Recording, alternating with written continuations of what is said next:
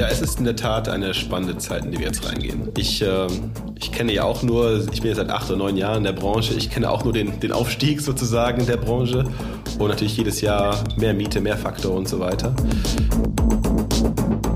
Würde ich sagen, gibt es aktuell mehr Vibrationen. Ich bin überrascht, wie viele jetzt schon bei diesen starken Vibrationen zumindest sich ordentlich schütteln. Wir haben gemischte Gefühle. Also die äh, unter der Energiekrise leiden wir natürlich besonders stark. Auf der anderen Seite sehen wir auch, dass es Projektentwickler gibt, die jetzt nochmal offener dem Thema ähm, Co-Space und neue Wohnformen gegenüber sind. Ich habe ja den Vor- und Nachteil, dass ich nicht wie ein Projektentwickler denke.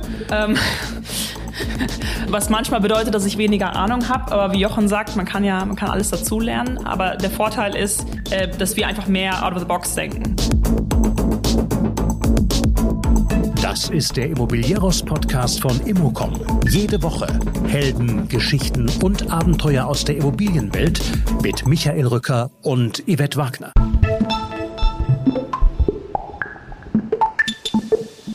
Sie wuchsen mit Immobilien auf, sind die Kinder von Landmarkengründer Norbert Hermanns, Lea und Jochen Hermanns. Allerdings kamen beide erst über Umwege zu ihren jetzigen Jobs, wollten ursprünglich nicht in die Immobilienbranche. Während Lea mit Poa eine Wohnlösung der Zukunft entwickelte und nun vorantreibt, versucht Jochen in das Büro zu verführen. Mit einem Konzept namens Spirit Offices, das in einem standardisierten Gebäude untergebracht ist. Allerdings in außergewöhnlicher Architektur und jeder Menge Services. Mit Ihnen spreche ich über die aktuelle Situation und wie eine Krise Projekte beflügeln kann. Über Rendite in schwierigen Zeiten, die Chance von Büros in B-Lagen. Die Geschwister verraten auch, was sie über die Immobilienbranche denken, warum sie oft zu unsexy erscheint und wie trotzdem der War of Talents gewonnen werden kann. Noch der andere wichtige Dinge. Lea hat einen neuen Namen. Herzlichen Glückwunsch dazu.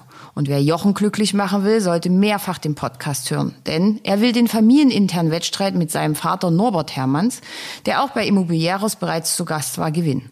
Was Fifty Shades of Grey mit diesem Podcast zu tun hat, einfach reinhören. Bevor es losgeht. Wir danken unserem Premium-Partner Rheinenergie für die Unterstützung unserer Kongresse in Frankfurt und Hamburg. Das Programm gibt es auf immocom.com. Und nun viel Spaß mit Lea und Jochen.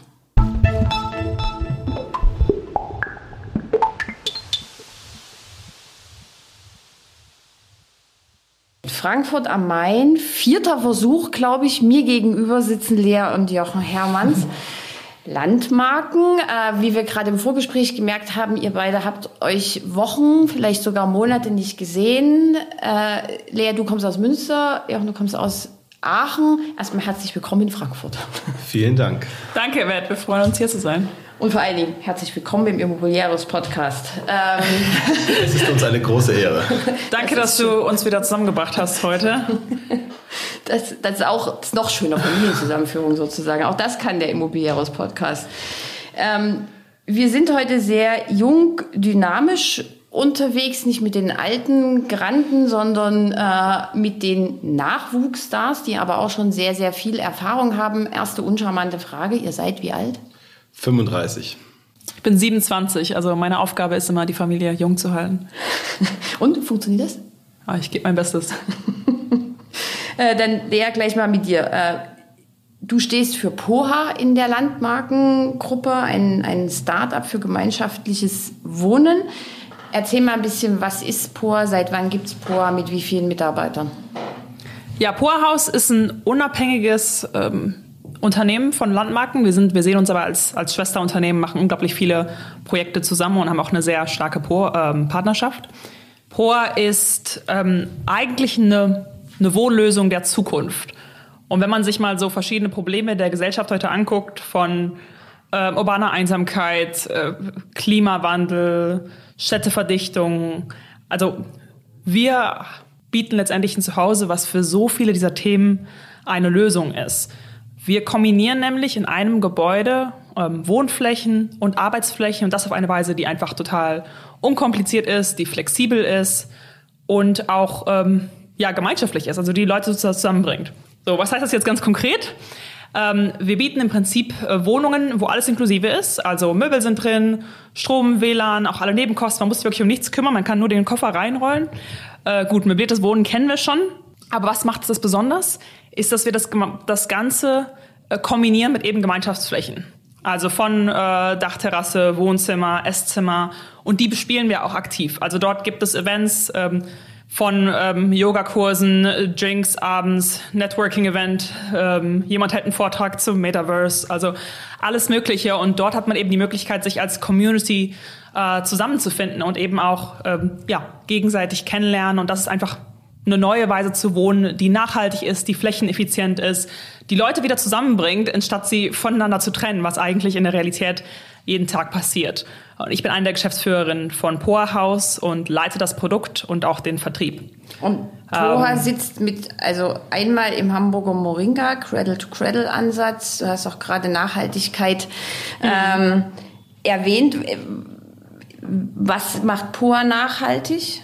Also ich habe irgendwo gelesen, hochwertig möblierte Apartments achtet ihr auf bestimmte Zutaten bei der Einrichtung? Wir sehen Nachhaltigkeit als Reise und versuchen mit jedem Objekt nachhaltiger zu sein und wir betrachten das ganzheitlich. Also ähm, alle Partner, mit denen wir arbeiten, mit denen haben wir auch ein Nachhaltigkeitsabkommen. Also zum Beispiel auf der Möbelseite, da haben wir dann ähm, Regelungen, wo das Holz herkommen muss, ähm, wo die Möbel produziert werden müssen. Aber wir gucken auch zum Beispiel, äh, was das Energiemanagement, also wie können wir Energie sparen. Das fängt dann an von, ne, wo kommt unser Strom her, aber auch zum Beispiel, dass wir Workshops machen mit den Wohnern aktiv und sie aufmerksam machen, wie sie ähm, Energie sparen können, wie sie Müll besser trennen können. Äh, wir starten jetzt zum Beispiel ein Mülltrennungssystem, was dann von der Wohnung, in der Wohnung anfängt, äh, bis in den Müllraum weitergeht, wo, wo es quasi ein Farbsystem hat, was durchgeht. Insofern, ähm, ja, fängt das in der Community an und und eben geht dann weiter mit bis hin zu den Partnern, mit denen wir arbeiten. Wir haben jetzt, also wir als Firma sitzen in Aachen und Berlin. In Aachen sogar im Landmarkenbüro und ähm, in Berlin ist quasi mehr so unser, unser Startup-Office ähm, und haben insgesamt 25 Mitarbeiter ähm, und jetzt, also mit dem, mit dem ganzen Team, sechs Projekte in Deutschland in der Entwicklung und eins, eins eröffnet dieses Jahr mit über 300 Wohnungen. Und fünf weitere, ähm, ein paar haben wir schon angekündigt. Ein weiteres werden wir jetzt in den nächsten ein, zwei Wochen, glaube ich, ankündigen. Ähm, eins in, genau, die, die wir kennen, kommen nach Aachen, Essen und Hamburg. Was du schon erzählt hast, das ist ein sehr, sehr spannendes Projekt im Moringa. Okay, und äh, wohin soll die Expansion gehen? Wollt ihr über Deutschland hinaus, Europa? Wir gucken uns gerade ganz konkret Deutschland an. Wir suchen auch Projektentwickler in Deutschland und Partner, mit denen wir wachsen können. Also wir machen viel mit Landmarken. Wir suchen aber auch immer wieder weitere innovative Projektentwickler, die ähm, genau, die einfach ein spannendes, nachhaltiges, innovatives Projek äh, Produkt suchen. Ähm, und langfristig gucken wir uns auch stark UK an. Ähm, unser CEO Yanni kommt auch aus, ähm, aus London und bringt viel Co-Living-Erfahrung eben auch aus London mit und sonst auch die großen europäischen Metropolen, ähm, genau. Insbesondere da, wo einfach unser Produkt total viel Sinn macht. In Deutschland sind das zum Beispiel auch auch kleinere Städte. Also es muss nicht nur. Aber Universitätsstädte. Genau, auch Universitätsstädte. Es muss nicht nur irgendwie Berlin, München, Hamburg sein, ähm, aber auch äh, kleinere Städte. Zum Beispiel Ruhrgebiet ist für uns sehr spannend. Ähm, ähm, Städte wie Leipzig, Stuttgart, Nürnberg. Ja. Und was kostet so ein möbliertes Apartment? Also was kalkuliert ihr da so? Ist natürlich total, total marktabhängig, also hängt, hängt von der Stadt ab. Uns ist auch immer wichtig, ähm, eine große Preisspanne zu haben. Also wir bieten vier verschiedene Produkttypen an, von einem WG-Zimmer zu einem privaten Studio. Ähm, das heißt, Leute haben eine, eine große Preisspanne und können sich ziemlich flexibel aussuchen, was ähm, ja, wie viel sie ausgeben möchten und vielleicht auch, wie viel sie ein Jahr später ausgeben möchten. Ne? Weil wir möchten ja auch, dass die, dass die Bewohner bei uns im Haus eben wachsen, auch wenn sich deren Budget verändert und nicht gezwungen sind, auszuziehen, wie man das eben aus der freien Marktwirtschaft kennt. Ähm, konkret, äh, zum Beispiel jetzt in Aachen gucken wir uns solche Preise an, äh, sagen wir mal so ab 600 Euro, kann hochgehen bis, bis 1000, 1200. Und da ist also, aber alles inkludiert. Alles inklusive, genau. Also man kann das auch nicht mit einer klassischen Wohnungsmiete vergleichen. Dadurch ist man eben auch ähm, ja, man hat natürlich auch Sachen drin wie Möbel, äh, WLAN, Nebenkosten, für die man sonst natürlich auch Geld ausgeben ja, würde. Ja. Ähm, aber was man auch nicht unterschätzen darf, man bekommt auch Dinge, die sonst wahrscheinlich, die man gar nicht monetär bezahlen kann. Ne? Und das darf man nicht unterschätzen. Wie viel ist es einem eigentlich wert, eine Wohnung zu haben? Das können viele sagen. Wie viel ist es mir wert, gutes WLAN zu haben? Wie viel ist es mir wert, ähm, nachhaltig Strom zu haben? Aber wenn ich jetzt fragen würde, wie viel ist es dir jetzt wert, Yvette zum Beispiel, eine Community zu haben. Wenn du in einer neuen Stadt ankommst, wie viel ist es dir wert, direkt zu wissen, ah, hier habe ich Freunde, die ähnlich sind wie ich, äh, spannende Events, die ich sonst nicht erleben kann, ähm, einen Mehrwert zu bekommen. Und ich denke, wenn da, wenn man da in sich geht und mal überlegt, okay, was ist mir das eigentlich wert? Äh, das ist das wahrscheinlich ist den meisten Leuten viel mehr wert, als sie eigentlich Geld haben. Aber wenn man es wenn man's bezahlen kann, wenn man die Option hat, dann denke ich, sind auch viele Leute bereit dafür. So, Jochen, jetzt musstest du so lange warten, was aber ganz ruhig. Jetzt reden wir mal über dein äh, Konzept. Ein anderes Konzept, ein Bürokonzept. Das heißt Spirit Offices, richtig? So ist es gelauncht. Und auf der Homepage habe ich gelesen, das Konzept mit den Wow-Ideen. Was verbirgt sich denn dahinter? Was sind Wow-Ideen? Ja, vielen Dank nochmal, dass ihr, ich auch eingeladen worden bin zu diesem Podcast. Das Spirit Office ist eine äh, Marke von der Landmarken AG. Das ist also keine Firma, sondern ein internes Produkt, das wir gerade entwickeln. Die Idee ist eigentlich während Corona entstanden und äh, das deutsche Wort fällt mir gerade nicht ein, doch verführen. Wir müssen ein Büro schaffen, das die Mitarbeiter wieder verführt, dass es Homeoffice besiegen kann, wo es einfach spannender ist, dahin zu gehen, wo sie da Sachen vorfinden, die sie nicht im Homeoffice vorfinden, dass die Leute wieder ins Büro zurückverführt, wie wir es schön sagen. Wir wollen den Arbeitgebern äh, eine Waffe im War for Talent geben. Wir werden also, ähm, es gibt zwei Perspektiven. Einmal, was heißt das für die Landmarken AG und was heißt das für die Nutzer? Äh, es ist erstmal ein standardisiertes äh, Bürogebäude mit Star-Architektur und wo der, das Design von innen nach außen geht. Wir haben eine Partnerschaft mit, mit dem deutschen Architekten äh, Matthias Hollwig aus New York, wo ich immer gerne sage, der ähm, kennt die deutschen Regeln, aber denkt frei wie ein Amerikaner. Hat ein sehr schönes, sehr stark prägendes Design und er macht, äh, er entwirft äh, die Fassaden, die Lobbys, die Cafés, den Coworking Space. Also es ist eine Designsprache von innen nach außen. Und ähm, obwohl es äh, ein, ein gleicher Architekt ist, ist es doch sehr unterschiedlich wieder, wie es, wie es aussieht weil es an den Ort angepasst ist. Es ist ein, quasi das Hotelkonzept für ein Bürogebäude. Wir werden auch Coworking Spaces haben und Gemeinschaftsflächen, aber das wird nicht ein Coworker in einem Bürogebäude sein, sondern es, die, die Coworker und die Mitarbeiter sind das Haus. Es fließt alles ähm, ineinander über und man merkt gar nicht den Übergang. Man kann auch mit dem Kaffeemitarbeiter reden, dass eine Lampe in seinem Büro kaputt ist. Und der wird auch helfen. Sondern alle, die da sind, sind vom Haus. Und äh, da, genau, da haben wir gute Partnerschaften mit Betreibern und äh, wollen Lösungen finden, die es vielleicht in Berlin und München gibt, mit so stark betriebenen Bürogebäuden, aber die es, das es aber nicht in unseren B-Städten gibt. Landmarken ist vor allem ein äh, Büroentwickler in den B-Städten des Westens. Und da wollten wir eine Lösung finden, äh, weg von den WeWorks, die nicht in die B-Städte kommen äh, und so weiter, ähm, wo wir einfach so eine Qualität und so einen Wunsch, den wir auch von den Nutzern da spüren, in unseren Märkten auch jenseits der 30 Euro Mieten oder sowas, die es vielleicht in A-Städten gibt, ähm, verwirklichen können. Und deswegen haben wir Spirit Office gegründet.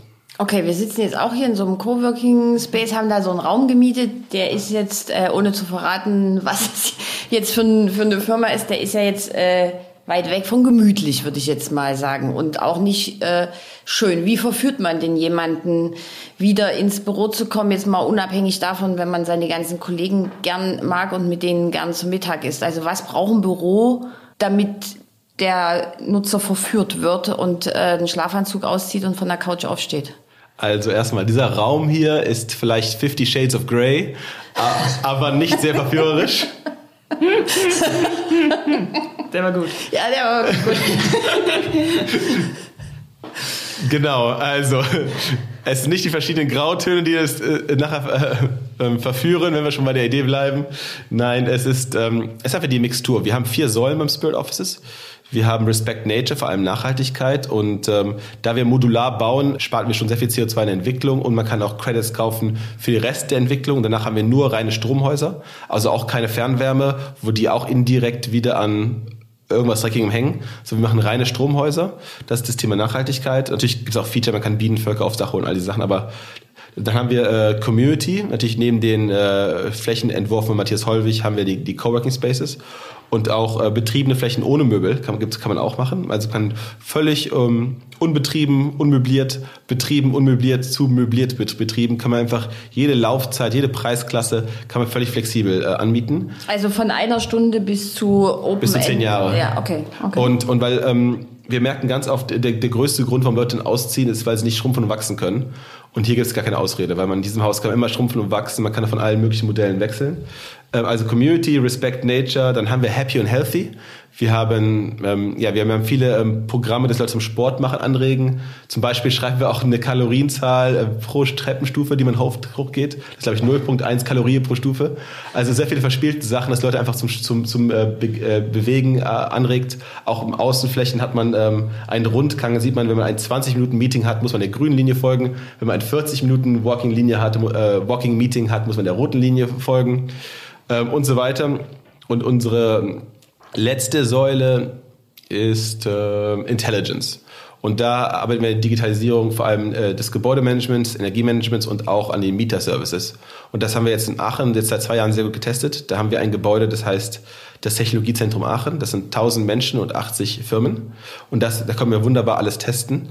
Und, das ist euer Geheimlabor sozusagen. Unser, unser Geheimlabor. Also da haben wir wirklich, ich denke, wenn es da nicht klappt, dann klappt es nirgendwo. Weil wir haben Mitarbeiter vor Ort, wir haben äh, alte Firmen, junge Firmen, große Firmen, kleine Firmen, wir haben Universitäten und, und äh, einfach sehr, sehr viele schön, wie viele Leute Dienstleistungen buchen. Vor allem das beliebteste ist aktuell, dass die Leute äh, ihre Autos waschen können. Also Hemden waschen klappt nicht so gut, aber Autos waschen klappt sehr gut, weil die geben einfach ähm, vorne ihre Schlüssel ab und, und wenn sie zurückkommen, wenn sie abends nach Hause fahren, ist das Auto in der Tiefgarage gewaschen. Das hat ja schon ein bisschen was von einem Hotel, oder? Genau, also das ist die Idee. Also einfach, wir wollen das Hotel ins Bürogebäude bringen.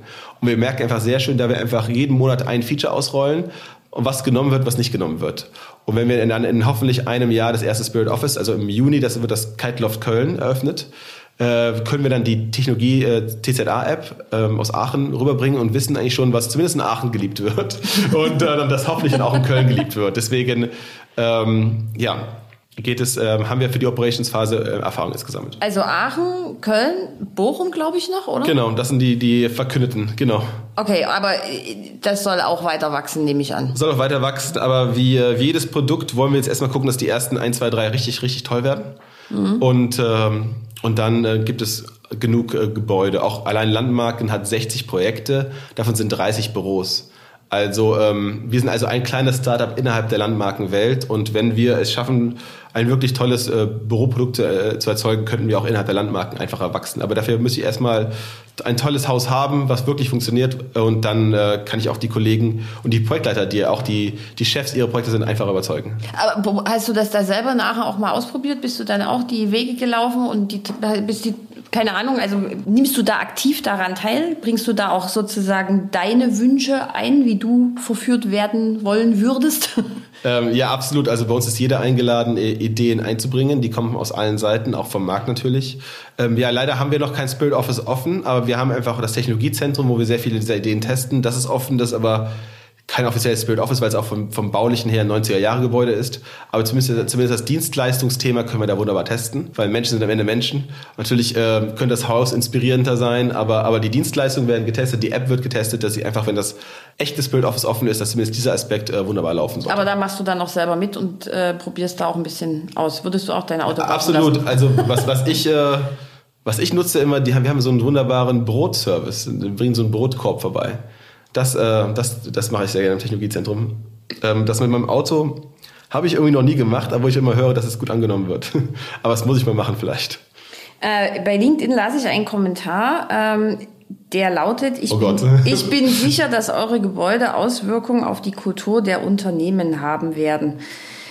Ähm, das hast du jetzt auch selber gerade schon so ein bisschen gespiegelt, War of Talents und so weiter. Landmarken AG ist ein Riesenname. Ihr seid sozusagen mit Immobilien groß geworden. Stand es schon immer fest, dass ihr genau in die Richtung geht? Lea, was hast du studiert? Jochen, was hast du studiert? Ich habe ähm, Business, also erst Business studiert und dann im Master Business Analytics. Ähm, ähm, und hatte mir witzigerweise aufgrund der Familiengeschichte fest vorgenommen, nicht in die Immobilienwirtschaft einzusteigen. Hat ja super geklappt.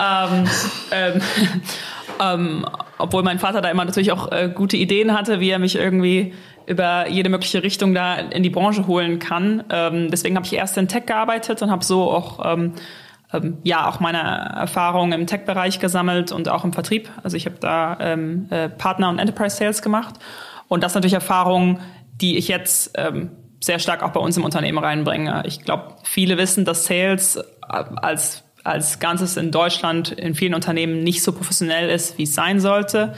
Ähm, und das aus einem amerikanischen Unternehmen rauszunehmen, wo sie das sehr, sehr professionell aufgesetzt haben, war für mich einfach eine Riesenerfahrung, weil ich jetzt eben auch ähm, die Weise, wie wir unsere Wohnungen vermieten, ganz anders aufgebaut habe. Und bisher lief es in Münster sehr gut. Ich glaube, ich habe heute Morgen nachgeguckt und da waren wir ähm, 98 Prozent ausgelastet, jetzt sechs Monate nach Eröffnung. Und wir denken, dass wir bis Ende der Woche bei 100 Prozent sind.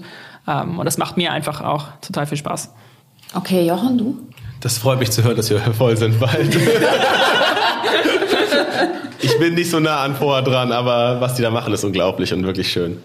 Ja, äh, zu meinem Werdegang. Ich habe ähm, ja, Economics und Management studiert in äh, London und Paris und war danach bei der Unternehmensberatung und habe irgendwie immer nur Pharmaprojekte gekriegt. Äh, worauf, das war überhaupt nicht mein Interesse und aber ich habe zumindest gelernt, man kann, wenn man möchte, alles lernen.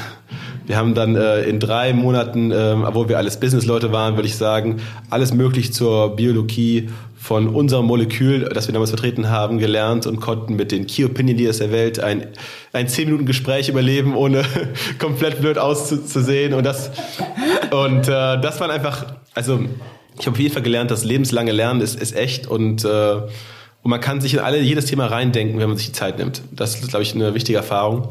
Aber dann ein drittes Pharmaprojekt zu machen ähm, in der Unternehmensberatung, wo man ja Tag und Nacht wirklich reist, unterwegs ist, das war nicht das Richtige für mich. Und dann wollte ich mit meiner ähm, damaligen Freundin, heute meine Frau, äh, wollten wir unbedingt nach Berlin, in das äh, gelobte Land. Und, äh, und da eine bessere Welt suchen. Und es war wir hatten eine wunderschöne Zeit da. Und da habe ich dann ähm, ja, mich oft beworben. Ich, ich, bin ohne Job nach Berlin gekommen und bin dann am Ende äh, auch durch Martin Rodeck, der mich da sehr gefördert hat, äh, bei der OVG Real Estate gelandet. Ich weiß, ich glaube, du kennst ihn auch. Edge, ne? Genau, heute, heute Edge. Ich habe auch. Ähm, nee, nicht mehr, glaube ich. Martin Ruttig ist nicht mehr da. Nee, aber, aber die, die Firma heißt ja, heute Edge. Genau, genau. Genau, und ähm, genau, also Martin Rodeck war damals selber noch nicht bei der Edge. Aber er hatte irgendwo hat er meinen Lebenslauf aufgegabelt und gesagt, ich, ich gehe zu einer holländischen Firma und ich bin auch noch nicht da, aber ich glaube, es wird gut. Und äh, ich bin ihm heute noch sehr dankbar dafür, dass er, obwohl ich keinen super Immobilienlebenslauf hatte, ich hatte eine kleinere Entwicklung gemacht äh, in der Zwischenzeit, ähm, hat er mich eingestellt und ich habe, ich konnte recht früh äh, mich an großen Projekten versuchen. Ich war eine, ein, einer der äh, Projektleiter vom Grand Central Berlin, wo jetzt äh, oh, Immobilien Scout ist. Mhm. Ich war auch kurzer Projektleiter von äh, Südkreuz, das große Holzgebäude, wo jetzt Vattenfall drin ist. Also für die ersten Jahre des Projektes und habe viel lernen können und auch meine äh, Liebe zur Intelligence ne, und meine Liebe zu, ähm, zu Büroentwicklung an sich entdeckt und auch zur Projektentwicklung. Und das war eine sehr prägende Zeit für mich. Ich habe da ja, sehr viel lernen dürfen. Es war ein wunderbares Team, eine wunderbare Zeit und genau und als, als Landmarken ähm, auch ja sich mehr auf diesem Bürosegment gestürzt hat, habe ich gedacht, oh ja, dann ist, kann da ja vielleicht eine Zukunft für mich sein. Also ich fasse jetzt mal zusammen. Also ihr wolltet beide nicht in die Immobilienbranche sozusagen. Beide Umwege, ja. Beide dann über Umwegen trotzdem wieder bei Landmarken und bei den Immobilien gelandet. Ja, also bei mir war es so, dass auf einmal äh, kamen so verschiedene Stimmen von allen Seiten äh, ähm, über das Thema Co-Living. Ich glaube, Jochen hat gesagt, hey, ähm, Jochen war natürlich auch der Grund, warum ich nach Berlin gezogen bin. Ähm, die haben mir da ähm, Berlin ähm, gezeigt an einem sehr coolen Tag und danach habe ich gesagt, okay, ich bin überzeugt, ähm, ich gehe nach Berlin und äh, ziehe ein Startup. Und da hat Jochen irgendwie gesagt, guck dir doch mal Co-Living an, das ist gerade ein ganz heißes Produkt, ich glaube, das passt zu dir. Und parallel... Habe ich das? Erinnerst du dich nicht mehr? Nein. ah, wie schön. So war das tatsächlich.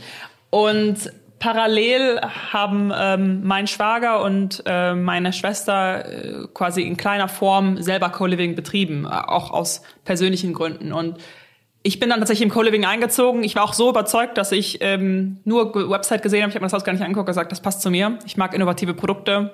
Äh, es ist genau mein Ding.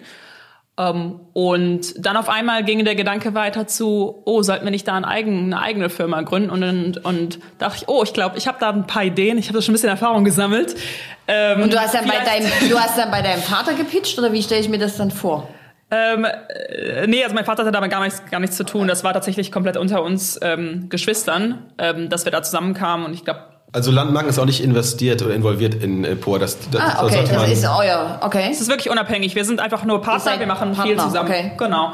Ähm, und irgendwann kam einfach die Idee, okay, machen wir jetzt vier verschiedene Co-Living-Unternehmen auf oder äh, machen wir da eins draus? Ähm, und habe von jedem das Beste genommen sozusagen. Genau, und, und es ist wirklich so, dass, dass jeder ein komplett anderes Skillset reinbringt und eine komplett andere Perspektive. Äh, wir haben auch viele Meinungsverschiedenheiten. Teilweise ist wirklich, was wirklich spannend macht. Also wir sind auch, wir kommen auch aus verschiedenen Generationen, muss man letztendlich sagen. Ähm, und äh, das macht eigentlich eine ganz witzige und spannende Kombination. Ich, ich bin ganz alt. ja, an dich, ich habe jetzt eher an meinen Schwager gedacht.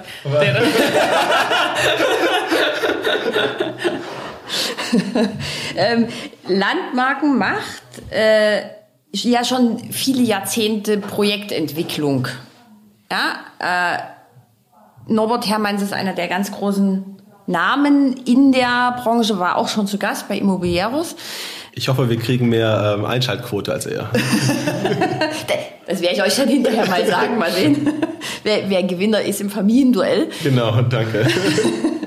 ähm, jetzt sind wir ja in einer Zeit, die sehr, sehr schwierig ist. Also es gibt, glaube ich, in jeder Zeit Probleme, aber jetzt ist ja sozusagen die Superkrise mit ganz, ganz vielen kleinen Baustellen. Wie viel Spaß macht es jetzt noch, Projektentwickler zu sein? Und wie seht ihr die, die Zukunft? Ihr seid ja noch jung, ihr seid der Nachwuchs der Branche.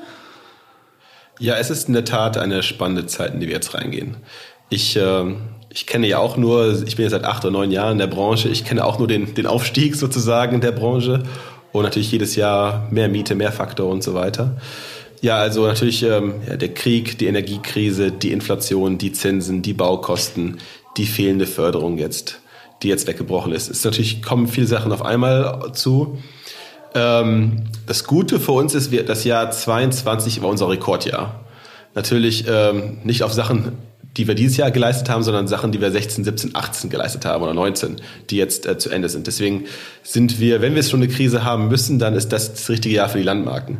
Ähm, losgelöst davon sind wir jetzt aktuell sehr vorsichtig im Investieren. Wir investieren weiterhin, aber sind sehr vorsichtig. Ähm, die letzten Wochen merken wir, wie Projektentwicklungen, Grundstücke, auch ganze Projektentwickler bereits jetzt angeboten werden. Was mich überrascht hat, weil ja viele der Sachen, ich meine, die Energiepreise steigen erst im nächsten Jahr, noch nicht diesem Jahr, äh, für die meisten Leute. Deswegen würde ich sagen, gibt es aktuell mehr Vibrationen. Ich bin überrascht, wie viele jetzt schon bei diesen starken Vibrationen zumindest sich ordentlich schütteln ich will nicht sagen, ähm, am Ende sind, oder aber ordentlich schütteln. Und das ist, äh, ich, es kam schneller, als ich es erwartet habe, ehrlich gesagt. Wir müssen jetzt genau beobachten. Ähm, auch wir sind nicht immun. Wir, sind, wir haben auch viele laufende Projektentwicklungen. Das ist das ein Geschäftsmodell, das einfach aktuell angegriffen wird von vielen Seiten. Wir sind aber gut aufgestellt und äh, sind interessierte Beobachter und haben eine sehr, sehr starke Kapitaldecke derzeit. Ähm, und deswegen sind wir auch entspannt und beruhigt. Aber ich würde sagen, wir sind noch, noch nicht so groß im Angreifen jetzt, wie wir vielleicht könnten weil wir erstmal genau ein bisschen Sichtbarkeit in die Zukunft auch brauchen. Mhm. Und Lea, bei dir? Deine Erfahrung? Ja, auch, also ich, ich kann das, was Jochen sagt, bestätigen. Wir haben gemischte Gefühle. Also die äh, unter der Energiekrise leiden wir natürlich besonders stark. Auf der anderen Seite sehen wir auch, dass es Projektentwickler gibt, die jetzt nochmal offener dem Thema ähm, Co-Spaces und neue Wohnformen gegenüber sind weil es natürlich auch einfach eine Weise ist, wie man mit weniger Fläche mehr Umsatz generieren kann. Und das ist für uns dann jetzt spannend, dann nochmal bei, bei mehr Projektentwicklern auf dem Radar zu sein. Insofern, wir sind da sehr opportunitätsgetrieben. Also ich, äh, ich habe ja den Vor- und Nachteil, dass ich nicht wie ein Projektentwickler denke.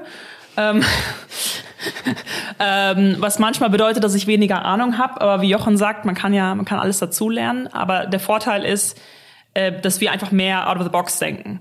Ähm, also wir überlegen auch viel mehr, wie kann man auch ein Gebäude monetarisieren äh, über die Fläche hinaus und wie kann man ähm, die Community noch darüber hinaus monetarisieren. Also wir bieten auch ähm, sämtliche Services an im Gebäude, ähm, die auch weit über das Wohnen hinausgehen. Ähm, um, und gucken uns auch Weise an, wie man unsere Marke an sich monetarisieren kann, auch außerhalb der Immobilienbranche. Also wir sind auch nicht in die Branche gebunden. Du kannst ruhig Wasser eingießen, ist nicht schlimm. ähm, Genau. Insofern, das macht natürlich dann Spaß, auch die Krise auch ein bisschen zu nutzen, um auch neue Ideen reinzubringen. Mhm. Weil, wir, weil wir vorhin über äh, die Verführung des Büros gesprochen haben. Das ist ja auch ein Problem, was ganz massiv, das rückt jetzt zwar wieder ein bisschen, finde ich, in, in den Hintergrund, aber wenn du dich mit Leuten aus der Branche unterhältst, ist das ja schon sehr massiv. Irgendwie jeder sucht einen Projektleiter, einen Bauleiter. Ähm, wie als junge Generation, ich reite da heute noch ein bisschen drauf rum, ähm, wie versucht ihr Leute zu finden? Wie gestaltet sich das? Gibt es genügend junge Leute, die Interesse an der Branche haben? Also ich muss sagen, der Landmarke-Mitarbeiter und der Poorhaus-Mitarbeiter sind ganz verschiedene Menschen. das also, haben wir auch schon ein paar Mal gelernt jetzt. Weil, ähm, weil natürlich vor allem Lea in Berlin eine ganz andere Kultur geschaffen hat. Also eher so Start-up? Genau, als wir also, also ähm, in, in Aachen haben. Und keiner ist besser oder schlechter, sondern es zieht nur andere Menschen an. Und, ähm, Was ist der größte Unterschied? Ähm, einfach, ich würde sagen, es ist, also Landmarken ist schon sehr jung, aber Poorhaus ist noch, noch mal wesentlich jünger. Ähm, ja, auch weil wir teilweise nicht die Gehälter zahlen können, äh, die die Landmarken oder andere der, der Branche zahlen können. Aber die haben einfach ähm, ja, eine wunderbare Kultur geschaffen, dass viele junge Leute, auch die wenigsten aus der Immobilienbranche, würde ich sagen, anzieht. Und Landmarken hat doch ein, ein bisschen konservativeres Immobilienprofil und hat, wir ziehen einfach auch viel mehr Berufserfahrung an, äh, was Powerhouse äh, teilweise ähm, auch viele Berufseinsteiger hat. Also aber generell, ja, es war sehr schwierig, äh, das Einstellen der letzten Jahre, aber ich vermute auch, das wird jetzt einfacher. Ich könnte mich irren, aber ich, äh, ich vermute auch, auch äh, der, der War for Talent könnte sich auch ein bisschen entspannen. Okay, wegen der aktuellen Situation meinst du? Ja, ich, ich, ich glaube schon. Und ich glaube auch viele wollen jetzt vielleicht nicht beim Projektentwickler arbeiten, wo fünf Leute nur sind und vielleicht zwei Projekte, sondern vielleicht ähm, auch ähm, was sichereres suchen. Da habe ich jetzt keine Beweise für, aber das ist eine Prognose. Ja, die, die Prognose prüfen wir dann mal in anderthalb Jahren. Dann machen wir dann mal genau, noch einen Podcast gerne. und dann schauen wir mal nach den Expansionsplänen und nach den, nach den Prognosen. Ich denke, das Wichtigste für Unternehmen heutzutage, und das merken wir auch bei, bei POA total stark und vielleicht ist es bei anderen Unternehmen ein bisschen anders, aber das ist einfach unsere Erfahrung, dass man unglaublich missionsgetrieben sein muss und dass man starke Werte hat, weil das ist heutzutage der Nummer eins Grund, warum Mitarbeiter sich für ein Unternehmen entscheiden. Sie wollen das Produkt mögen, sie wollen dafür brennen, sie wollen selber ihren Teil ähm, leisten, irgendwelchen Impact zu haben in der Welt. Und ähm, ich habe, ich glaube, ich habe auch schon mal einen LinkedIn-Post darüber geschrieben, dass bei uns der Nummer eins Grund, warum Mitarbeiter entscheiden, zu Pur auszugehen, ist das Thema Nachhaltigkeit. Also das darf man wirklich nicht unterschätzen. Das ist nicht nur, das ist wirklich ein War of Talent oder Employer Branding Thema auch, ja, weil das ist das, was die Leute sehen wollen. Die Leute wollen sehen, hey, hier ist eine Firma, äh, die kämpft wirklich dafür, auch einen Unterschied zu leisten. Und ähm, das ist eben bei uns auch das, das Thema gewesen. Community ist natürlich auch wichtig, aber das ist ganz klar auch an zweiter Stelle. Was ist der größte Unterschied äh, zwischen eurem Vater, was Unternehmenskultur zum Beispiel angeht oder die Ansichten? Gibt es da überhaupt ein? Was würdet ihr von ihm oder was übernehmt ihr von ihm und was würdet ihr anders machen? Also man muss sagen, mein Vater ist, ich glaube, kein guter Repräsentant seiner Generation. Er ist schon sehr fortschrittlich am Denken. Wenn ich jetzt andere Unternehmenslenker sehe, er hat früh Frauen gefördert, er, hat, er ist immer irgendwie auch sehr jung innerlich geblieben, er ist immer jung geblieben und deswegen hat Landmark immer eine, eine sehr junge Kultur gehabt und äh, ja, auch eine sehr eigene DNA, wie ich sehr, finde. Sehr eigene DNA und ich, ich finde gar nicht, dass wir jetzt sagen, oh Landmark ist ein alter, verstaubter Verein und Poa ist jetzt ganz anders. Das ist, ähm, das, die sind also die, ich, ich bin jetzt auch mitwirkend seit ein paar Jahren da, aber, aber Landmarken, ich bin immer wieder überrascht, wie äh, jung, agil, dynamisch es ist, was bei einem Unternehmen der Größe und des Alters nicht selbstverständlich ist. Deswegen würde ich sagen, ist es gar kein so großer Unterschied. Einfach, ich glaube, wir müssen gucken, dass jetzt, wenn wir vor allem weiter wachsen und er ist jetzt auch seit einem Jahr raus, dass wir einfach diese äh, DNA und den Landmarken-Spirit, wie wir das nennen, einfach am Leben halten. Und das war jetzt auch teilweise sehr schwierig, weil wegen, wir hatten viele neue Mitarbeiter, Corona, viel Homeoffice. Wir hatten eigentlich eher das Ziel, lass uns doch diese Kultur, die wir 2019 hatten, 2020 hatten, einfach wieder ins Jahr 22 reinholen und, äh, und wieder einfach gucken, dass wir, dass wir, dass wir da nicht nachlassen. Geht das so einfach? Also ähm, es, es ist nicht einfach. Es ist absolut nicht einfach. Und wir mussten uns da sehr anstrengen. Und jetzt sind wir wieder da. Und natürlich gibt es immer noch, die Leute sagen, oh, es war alles besser, als wir, als wir nur 50 Mann waren. Aber wir haben jetzt wirklich sehr viel investiert in das Thema. Wir haben ein äh, Landmarken-Spirit-Team äh, gegründet sozusagen.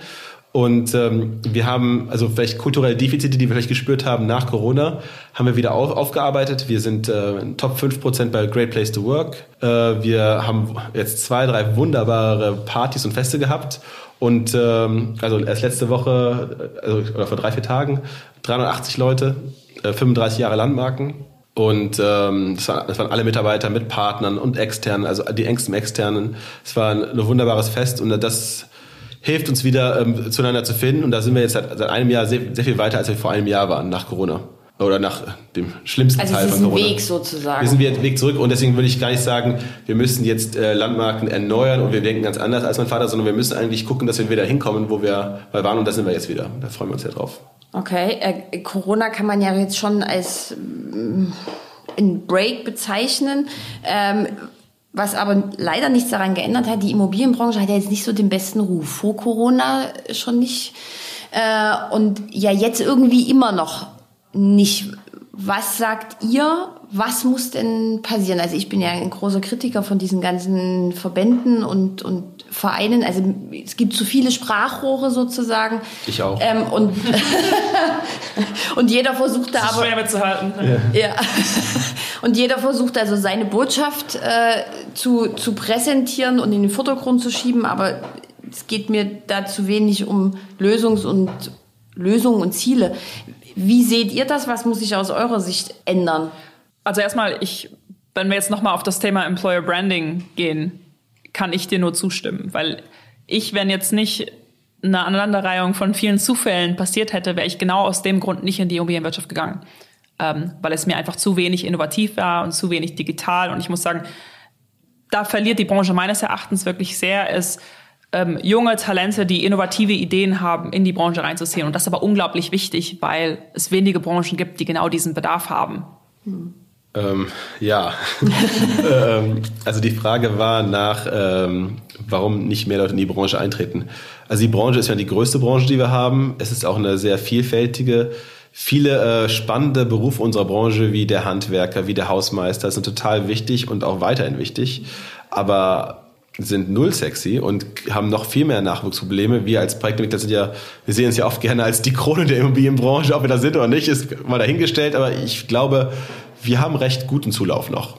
Aber es gibt aber, aber unsere Nachunternehmer, unsere Dienstleister, die sind äh, genauso wichtig wie wir für den Erfolg der Branche und da, da fehlt es an spannenden Firmen, da fehlt es an spannenden Inhalten und äh, also die Bauwirtschaft und die Verwaltungswirtschaft, da mache ich mir mehr Sorgen um den Nachwuchs und ich glaube, Firmen, die vor allem da spezialisiert sind, die müssen noch mehr tun. Und die Firmen und Projekte und die Dinge, wo man denkt, die sind so richtig sexy, sind eigentlich noch so gar nicht sexy und das also die ganze Skala bewegt sich irgendwie in einer ganz anderen ähm, Sphäre. Und ich, ich glaube, das politische also, Thema, ich glaube, das politische Thema äh, hält nicht die ab Bewerber ab. Aber ich glaube, ich glaube, die, ähm, ich glaube, die Firmen selber, die kleinen Firmen, äh, von denen wir alle, an denen wir alle hängen, die, die haben nicht die politischen Probleme, sondern einfach an sich, dass die ähm, schwer Zulauf haben, weil die einfach nicht äh, als attraktive Arbeitgeber und Branchen gesehen werden. Ich würde gerne mit euch über noch ganz, ganz viele Dinge reden. Wir haben ja jetzt ein paar Prognosen aufgestellt. Die Zeit ist aber rum in diesem herrlichen Raum hier. Ähm, wir sehen uns auf jeden Fall so in anderthalb Jahren wieder und gucken dann mal, was ihr dann gemacht habt und wie ihr dann auf die Branche blickt. Lea und Jochen Hermanns, vielen, vielen Dank für das Gespräch. Vielen, vielen Dank. Danke, ihr werdet schön hier zu sein.